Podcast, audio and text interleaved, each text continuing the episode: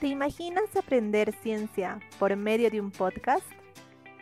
Descubre y conoce más sobre la trayectoria y experiencias de biotecnólogos bolivianos. Historias que realmente inspiran y que pueden cambiar tu vida. Aquí, en Podcast Conciencia. Bienvenidos a todos a un nuevo episodio. Esta vez estaremos con el doctor César Pérez, quien actualmente es tutor de IGEM Cochabamba. Él estudió, bueno, mejor que él mismo nos los cuente. Buenas, doctor César. Para empezar, ¿nos podría contar qué estudió y por qué? Bueno, yo estudié biología en la Universidad Mayor de San Simón de Cochabamba. Para ser sincero, a mí siempre me han hecho esa pregunta desde que dije que iba a estudiar biología y hasta ahora no sé la respuesta. Yo comencé en un colegio que estaba muy enfocado a lo que eran las ingenierías, a las áreas de aplicación y yo dije, esto, esto no es para mí. Es interesante todo, pero no, no me gusta. Yo prefiero estudiar una ciencia, ya sea en matemática, física, economía, cualquiera, pero al final terminé entrando en biología. Posteriormente sí empecé a encontrarle gusto a la biología en algunas materias con las que tenía, especialmente lo que es la microbiología, ya que me gustaba mucho hacer los experimentos en el laboratorio, lo que son los cultivos, los agares, y, eh, los conteos, las tinciones, el microscopio, sí, me, parecía muy interesante, entonces ahí decidí entrarme más a lo que es la, la microbiología que a, que a las otras áreas. Tengo entendido que actualmente usted está haciendo un posgrado. ¿Nos comenta un poco más sobre ello? Ahora mismo estoy en Baltimore haciendo mi postdoctorado, que no es exactamente un posgrado, eso viene a ser como un punto al medio entre, entre lo que es el trabajo académico y lo que es los estudios graduados. Eh, a mí me gusta definir un postdoctorado como más o menos el año de provincia que hacen los, los médicos, eh, que, en una, que, que, ellos en un año tienen que aplicar todo lo que han aprendido en su carrera, solo que esto no es un año, son lo que te dura el contrato, yo ya voy en mi segundo año y me van a extender para el tercero por suerte. Eh, yo eh, pasé de la licenciatura directamente a lo que es el doctorado. El doctorado yo lo hice en Puerto Rico, en la Universidad de Puerto Rico de Río Piedras. Eh, y esto es súper interesante porque esto depende de cada sistema educativo. Por ejemplo, el sistema americano sí te da la opción a hacer el doctorado directo por el hecho de que ellos consideran a la maestría y al doctorado como cosas distintas. La maestría está mucho más enfocada en lo que es la aplicación en la industria, en cambio el doctorado está más enfocado en lo que es la investigación. De todos modos, eso no quiere decir que si uno se mete a maestría eh, está, trazando su ruta a hacer, hacer industria, porque obviamente luego puede hacer un doctorado, o si se mete al doctorado, que esto a veces suena un poco más difícil de que tratar de entrar a la industria, eh, realmente sí se puede, hay, hay áreas que son para doctores en la industria, lo que te da la opción de de saltar ¿no? entre, entre, entre uno y otro. Eh, actualmente el postdoctorado sí lo consideran prácticamente obligatorio para, para continuar con la carrera académica. Entonces yo decidí hacer, entonces yo decidí hacerlo, tenía mis intereses de entrar a la academia, pero uno siempre va encontrando nuevas cosas y nuevos intereses, ¿no? A medida que va eh, desarrollando su, su área, su carrera, perdón. Es curioso que en el sistema de Estados Unidos se pueda hacer un doctorado directamente. ¿Sabes si esto es exclusivo de allá o si en Europa también se puede hacer esto? Eh, en el europeo lo, pone, lo ponen de una manera un poco más distinta, ya que ellos tienen, sí te requieren hacer una maestría para hacer el doctorado, pero ellos tienen como dos tipos de maestría. Tienen una maestría que es con tesis, que es como con investigación y hay otra maestría que solo es pasar clases y hacer un trabajo más eh, aplicativo. Eh, entonces sí hay una diferencia entre estas maestrías. De todos modos, sí te piden una para ir al doctorado. Ahora, aquí hay otra diferencia con el sistema europeo. El sistema americano, el doctorado está pensado para durar entre 4 a 5 años. Eh, sin maestría, ¿no? La maestría son 2 años, 2 a 3 años más. En el sistema europeo la maestría está pensada para uno a dos años y el doctorado para tres a cuatro, es decir, te están quitando dos años más en el sistema europeo por el hecho de que ya saben que has tenido una experiencia investigativa. Eso también está reflejado en sus clases subgraduadas, porque en el sistema americano sí les piden mucha investigación en las clases subgraduadas, pero no como tesis, sino como cursos para continuar eh, con la carrera académica. Bueno, Esta información es muy valiosa para alguno que lo necesite. Hablando del postdoctorado, ¿en qué tema está trabajando actualmente? Para comenzar, tendría que irme un poquito más atrás a cómo, cómo fue mi experiencia con microbiología, porque yo estoy en un área de la microbiología que no es nueva, pero actualmente se está explotando mucho por la cantidad de datos que se están generando, que es la ecología de microorganismos. Eh, antes se lo trataba todo esto como microbiología ambiental, es decir, todo lo que tenía que ver con calidad de agua, las enfermedades que están en el ambiente, transmisión de enfermedades, epidemiología también con enfermedades relacionadas al agua y el suelo.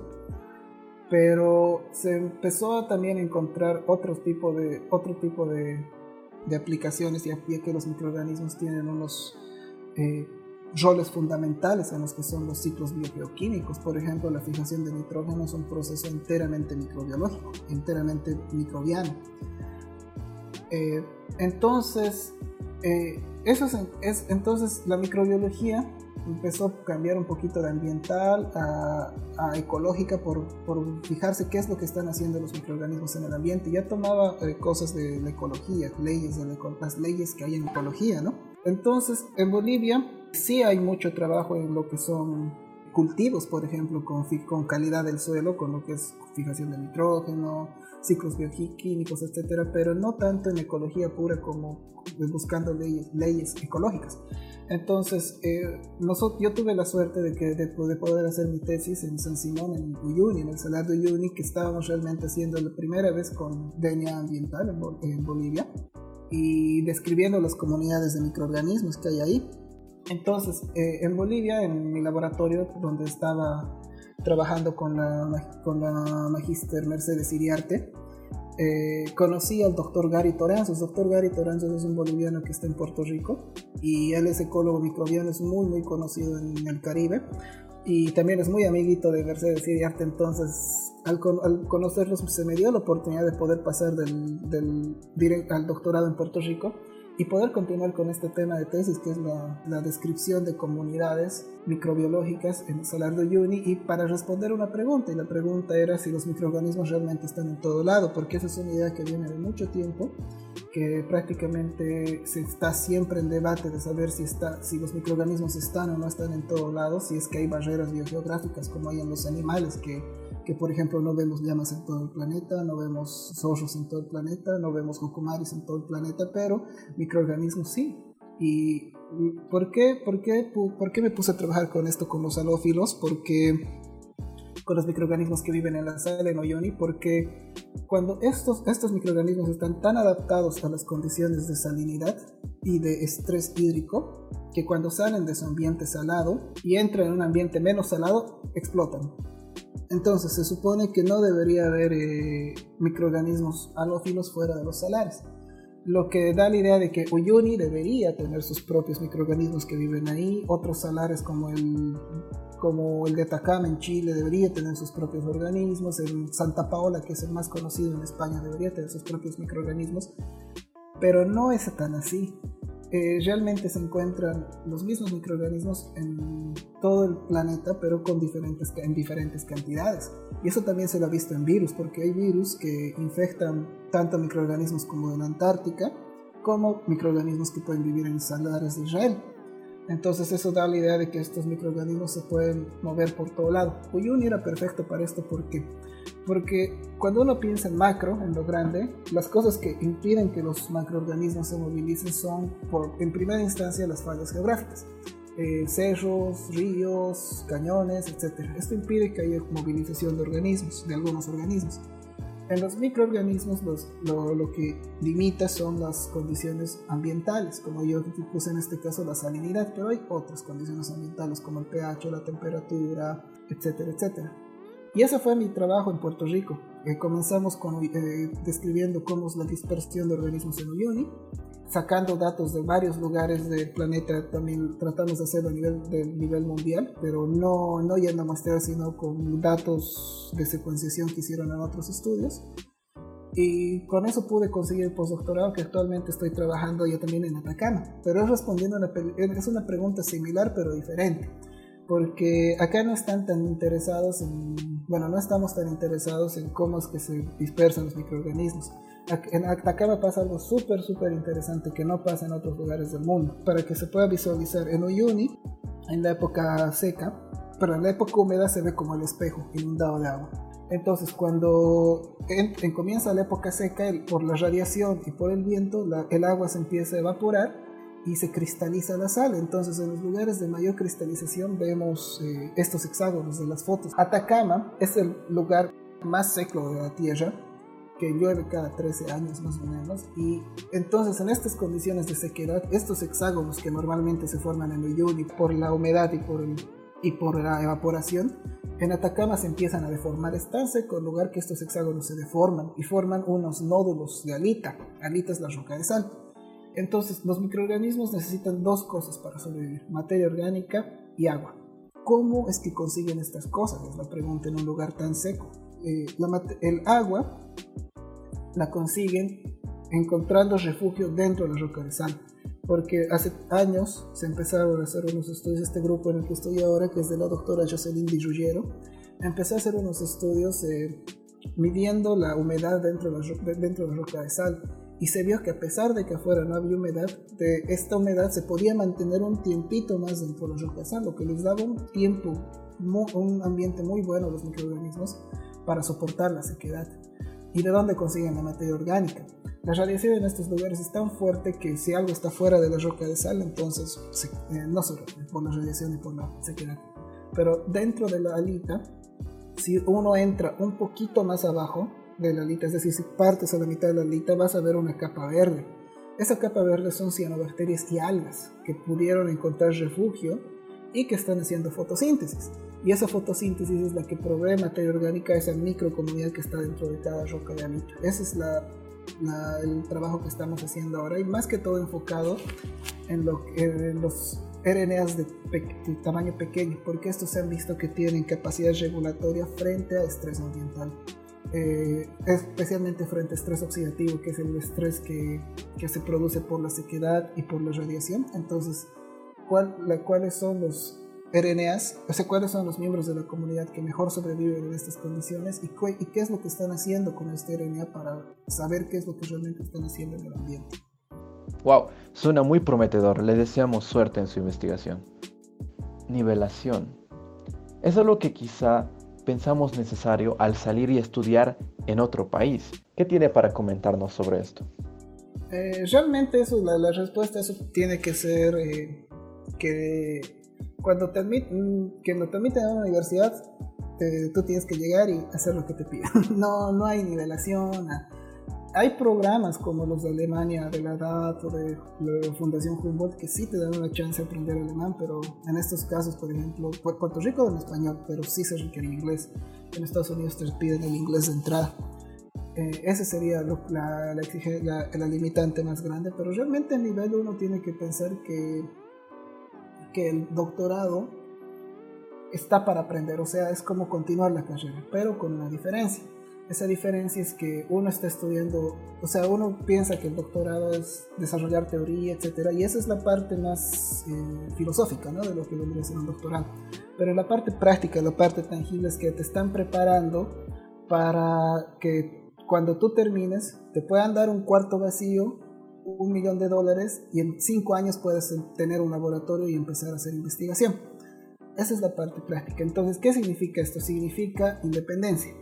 O sea, que cuando uno, cuando uno empieza a hacer el doctorado tiene que, tiene que ser independiente y lo que más, la lección que más importante que uno va a aprender es a cómo resolver preguntas, a cómo responder preguntas. Es un curso intensivo de cómo responder preguntas y esto puede ir incluso hasta un nivel más personal, ¿no es cierto? Si yo no sé cómo se hace algo, ¿dónde averiguo? Porque eso pasa en todo momento de investigación. Eh, se supone que la investigación es la expansión del conocimiento, entonces siempre nos estamos topando frente a, frente a cosas que nunca nadie las ha hecho. Entonces, uno tiene que agarrar sus herramientas previas, empezar a jugar un poquito con estas herramientas y ver hasta dónde puede llegar y luego empezar a averiguar cómo es que saltas a lo nuevo. Eso es un, doctor, es un curso intensivo de cómo responder preguntas. Eh, no hay que asustarse por, las, por la nivelación porque es cierto que las universidades bolivianas no están muy bien ranqueadas en el mundo, pero también hay que pensar en una cosa, no es que son las únicas universidades que están en esa situación, hay muchas, incluso dentro de los mismos Estados Unidos, dentro de la misma Europa, hay universidades que no son, no son tan, tan exigentes con lo que es la, investigación pero no quiero, no quiero decir otras palabras porque sonaría inapropiado, mm, porque realmente a veces nos lleva a pensar mal de nuestras universidades cuando realmente no lo son. Eh, tienen cosas muy buenas. Eh, de todos modos, uno tiene que pensar eso cuando llega al doctorado, a la maestría, etcétera, que tiene que empezar a ser independiente y empezar a resolver sus propias preguntas. Y a plantear también sus propias preguntas. Bueno, ya saben queridos oyentes, ser independiente no es opcional cuando uno quiere ser investigador. Nuestra siguiente pregunta es, ¿qué cree que le falta a las universidades bolivianas para estar al nivel de las extranjeras? Bueno, antes de decir que falta, siempre hay que resaltar las cosas buenas, ¿no es cierto? Eh, no es que las universidades bolivianas tienen muchas cosas buenas, y hay una cosa que a mí me fascina, que me fascina mucho y que se ha empezado a desarrollar los últimos años, es que cuando uno está en las universidades, y nuevamente, las universidades tienen cosas buenas, cosas malas. Cuando uno está en las universidades de Estados Unidos, estas super universidades eh, de mucha tradición histórica, lo que se encuentra es que cada laboratorio es como un mundo aparte. Entonces hay un laboratorio eh, del doctor X, al lado está el laboratorio del doctor Y, y muchas veces no hay intercambio entre estos. Mm, y mucho peor, no hay intercambio con la, con la sociedad. Eh, se crea una barrera de élite, eh, de élite intelectual, donde la universidad es un mundo y la sociedad es otro.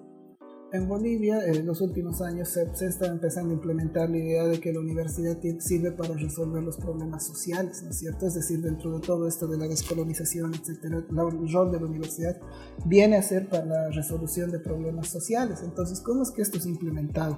con los recursos que se han, que se han dado por los impuestos, etc., eh, se, ha, implementado una forma de trabajar donde, donde la sociedad, mediante algún actor, presenta un problema a la universidad.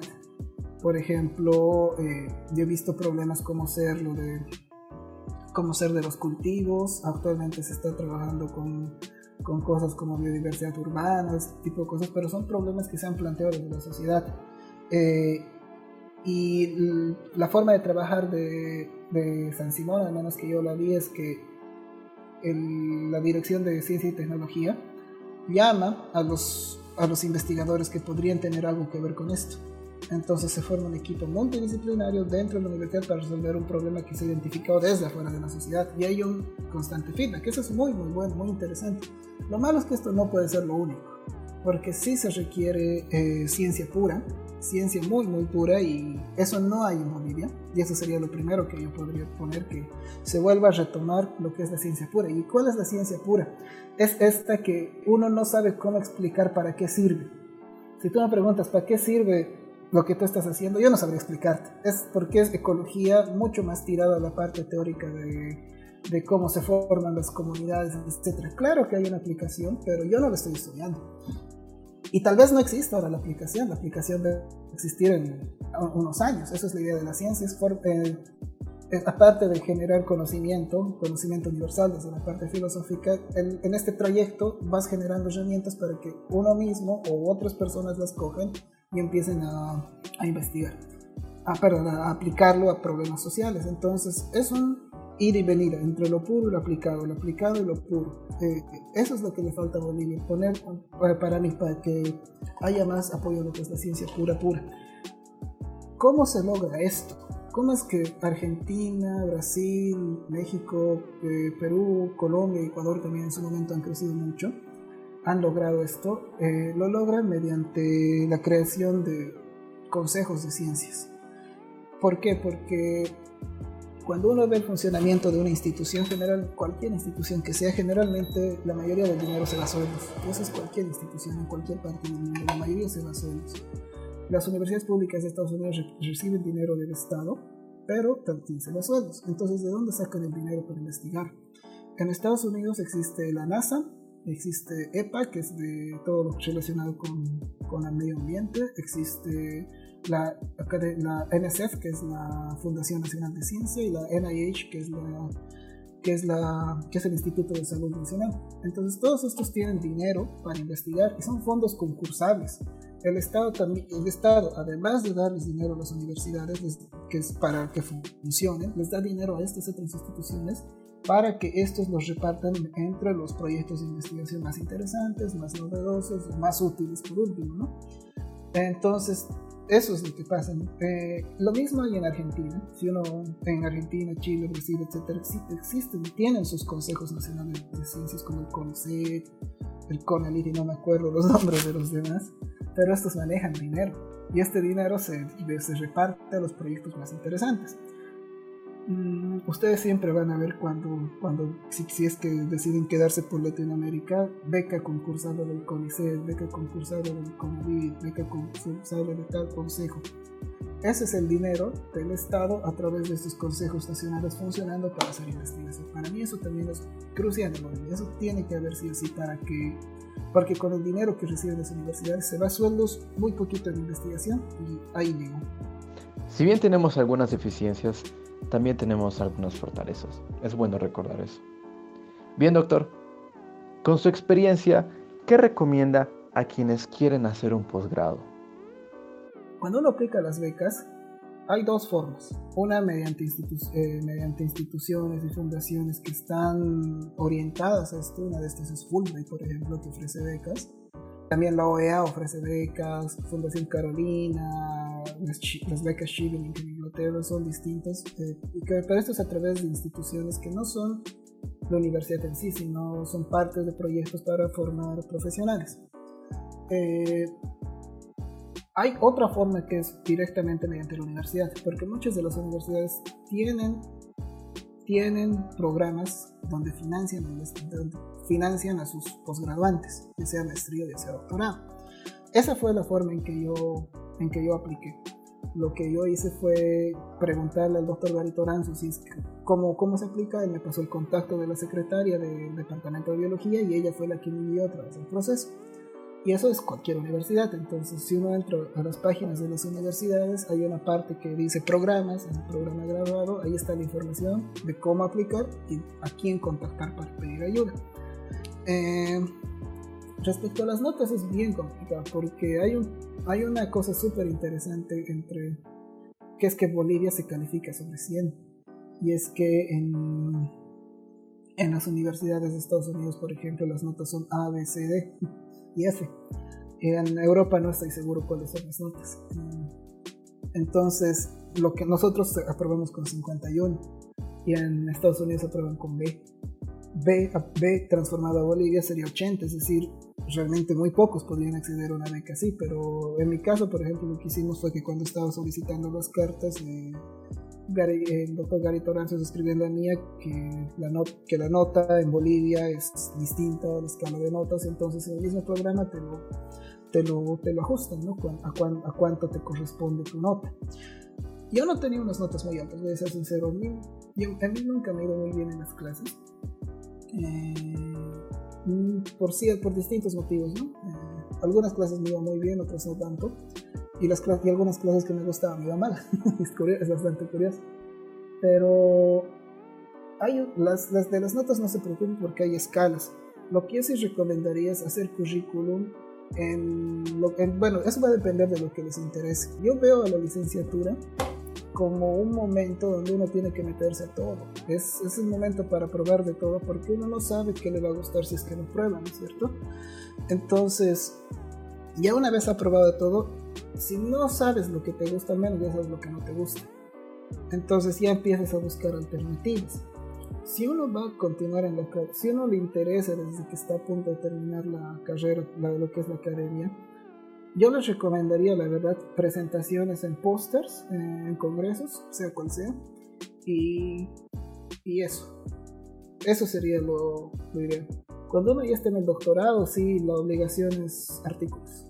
Entonces, ¿cuántos artículos? y eso es un problema bien grande. Yo estaba hablando eso con unos compañeros. Eh, a veces la presión es fuerte por publicar que uno publica cualquier cosa. Eh, que hay esta tendencia a publicar cualquier cosa. Y eso ya, se, eso ya desvirtúa un poquito la formación doctoral en el mundo, pero eso ya depende de cada uno cómo es que va a llevar, cómo es que va a llevar ¿no? su carrera académica. De todos modos, yo les recomendaría, eh, si es que van a ir por la academia, empiecen a tener al menos una presentación, un póster, una presentación en un congreso al año y haga, es, las auxiliaturas de las universidades sirven mucho porque ya eh, con eso uno ya sabe, o sea, ya muestra que tiene experiencia en algo. Aunque, por ejemplo, yo estaba haciendo la auxiliatura en el centro de aguas y era más que todo enfocado en calidad del agua, que realmente casi no me sirvió mucho, pero ya cuando pasé, o sea, no me sirvió mucho en el sentido de que no es mi área actualmente, pero sí me sirvió mucho en el sentido de que mostraba que ya sabía hacer eh, muchas técnicas en microbiología que las sigo usando. Es más, hace poco, hace poco en el laboratorio volví a probar algunas cosas que antes hacía en San Simón para ver si, para ver si de esa manera puedo resolver algunos problemas que estoy teniendo. Entonces, eso es una forma. Pero lo que yo creo que es más, más importante es saber venderse. Porque eh, no solamente eh, en el, el para el paso de licenciatura a posgrado, sino también de posgrado a trabajo. ¿Por qué? Porque hay que ser sinceros. ¿Quién me va a contratar para estudiar eh, microorganismos que viven en la sal, en un desierto? Es un poquito complicado, es decir, nosotros mismos pensamos que estamos restringiendo nuestro campo laboral o nuestro campo de acción, porque la investigación es súper específica al momento de hacerla, del momento de hacerla, pero al momento de plantearla es muy general. Eh, entonces, ¿qué es lo que pasa acá? Eh, nosotros aprendemos unas herramientas y lo que debemos vendernos es mostrar qué herramientas sabemos. Yo sé hacer medios de cultivo, yo sé hacer, eh, yo sé hacer microbiología, yo sé hacer filtración de agua, yo sé hacer calidad de agua, etc. Eso es lo que me muestra como profesional. Eh, si, uno sirve, si uno va a guiar, va a continuar en la academia, sí, es, son muy necesarios los artículos científicos y las presentaciones, pero de todos modos también es muy necesario mostrar qué habilidades hemos adquirido y qué herramientas sabemos utilizar para, para poder haber hecho estos artículos científicos. Entonces, eh, en ese sentido las auxiliaturas son muy buenas, que aunque no creamos que lo que estamos haciendo nos va a servir por el hecho de que es un tema muy específico, lo que sirven son las herramientas y estamos mostrando que sabemos hacer algo. Otra cosa que es muy interesante, es, eh, eso ya depende también del posgrado, es que hay posgrados que les dan más peso a lo que son los, los voluntariados que otros. Hay trabajos que les dan más peso a los que son los voluntariados que otros. E incluso uh, otra cosa también que me parece interesante es que hay gente que pone sus hobbies en su currículum, eh, fotografía, pintura, escritura, eh, cosas que no tienen nada que ver, pero pónganlo, pónganlo, es bien importante porque nuevamente, dependiendo de quién van a mandar eso, se le va a dar cierto peso, cierto valor para mostrar ciertas características de lo que ustedes hacen. Eh, eso es lo que yo recomendaría, más que todo que que apliquen. Eso es lo más importante. No, no digan no me van a aceptar. Eso, ah, eso me decía siempre mi tutor. Eh, eh, ¿Qué es lo peor que te pueden decir? Lo peor que te pueden decir es no. ¿Y qué pasó? Ya, ni modo. Y como es, como es ahora la época de internet, aplicar estas cosas te toma subir tus documentos, eh, apretar el botón de someter y listo, ya estás. Puedes hacer eso unas 20 veces y que te acepten en una. Ese es un logro, ese es un logro que lo sienta más más el rechazo. Ah, y como anécdota, yo cuando terminé el doctorado no tenía, no, no había conseguido nada todavía. Entonces estuve mucho tiempo buscando el postdoctorado. Tuve como medio año buscando el postdoctorado y, y mandé mi currículum a 50, a 50 lugares. Y tuve dos entrevistas, solo dos. Y en una me agarraron y eso para mí es un logro. Eso es un logro. Aunque realmente a veces uno se, se pone mucho peso a las 49 veces o 100 veces que le hayan dicho no, ¿no es cierto? Bueno, creo que en Bolivia tenemos un especial miedo al fracaso y peor aún a admitir cuando fracasamos. Yo creo que es algo en lo que tenemos que pensar. Pues bien, dejando un poco de lado el tema, usted actualmente es tutor de AI en Bolivia. ¿Cómo llegó a este proyecto? Es bastante curioso porque para comenzar yo de biología sintética casi cero, casi nada de biología sintética. La única vez que pude hacer una transformación en bacterias fue en una clase y yo no la hice. Yo, sola, yo lo único que hice fue agarrar el plasmid y ponerlo en el gel y ver si corrió o no. Y esa fue mi experiencia en biología sintética. Entonces, después vi lo que, lo que vendría a ser a ellos en las redes sociales, así. Me di cuenta que tenía algunos amigos ahí, eh, algunos amigos de, que estudiaron en mi carrera, biología. Entonces yo hablé con Alexia, que es la, que es la coordinadora de Cochabamba.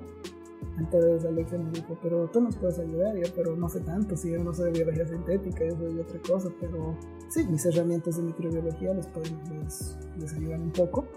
Y entonces le di mi correo, perdón, le di mi currículum a Alexia, eh, cometí la novatada de mandarle mi currículum en Word y en PDF.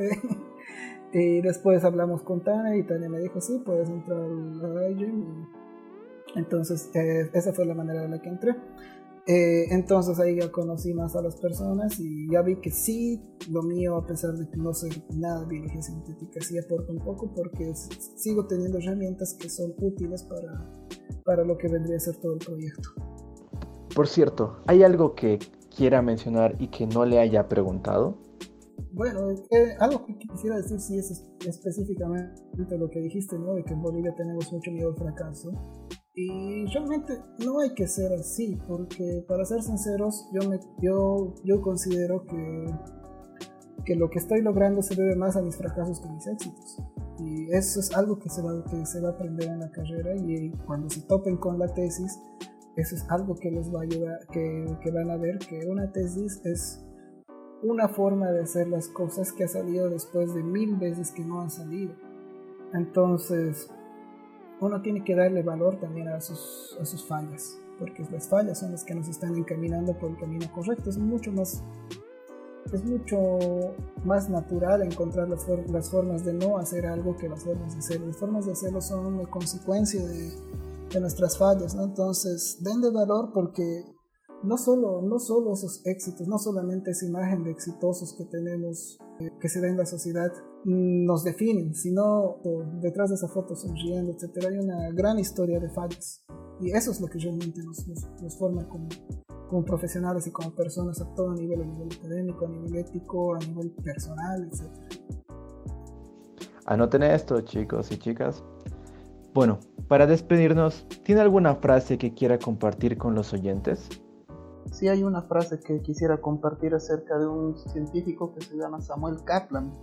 Samuel Kaplan eh, estudiaba una bacteria fotosintética que es heterotrófica que se llama Rhodobacter esferoides y en la época que él lo hacía había una la creencia, un dogma eh, prácticamente que las bacterias solamente y los microorganismos solamente tienen un, un genoma, es decir, un genoma circular donde está guardado lo principal de su material genético. Pero durante su trabajo uno de sus estudiantes descubrió que esta bacteria tiene dos genomas. Y este fue una cosa sorprendente para ellos porque no pensaban que fuera así, no fue muy aceptado ni dentro de ellos mismos. Y ahí él mismo dice una frase, ¿no? Que, que es como un axioma en su laboratorio que yo me lo voy a robar en algún momento, que es dejar que los microorganismos hablen. Eh, para mí esa frase es muy importante, deja que los microorganismos hablen. Él dice, deja que los bichos hablen, porque a veces nos casamos mucho con una idea nos, y toda nuestra carrera está, o gran parte de nuestra carrera está enfocada en tratar de demostrar que esta idea es cierta, pero eh, siempre es importante tener la mente abierta y dejar que los datos, dejar que nuestros experimentos y dejar que nuestros microorganismos hablen por nosotros y que nos muestren realmente cómo es la naturaleza de estos y no que nos cerremos a una sola idea. Esperamos que haya disfrutado del episodio de hoy. Nos despedimos por ahora y lo esperamos en el siguiente episodio.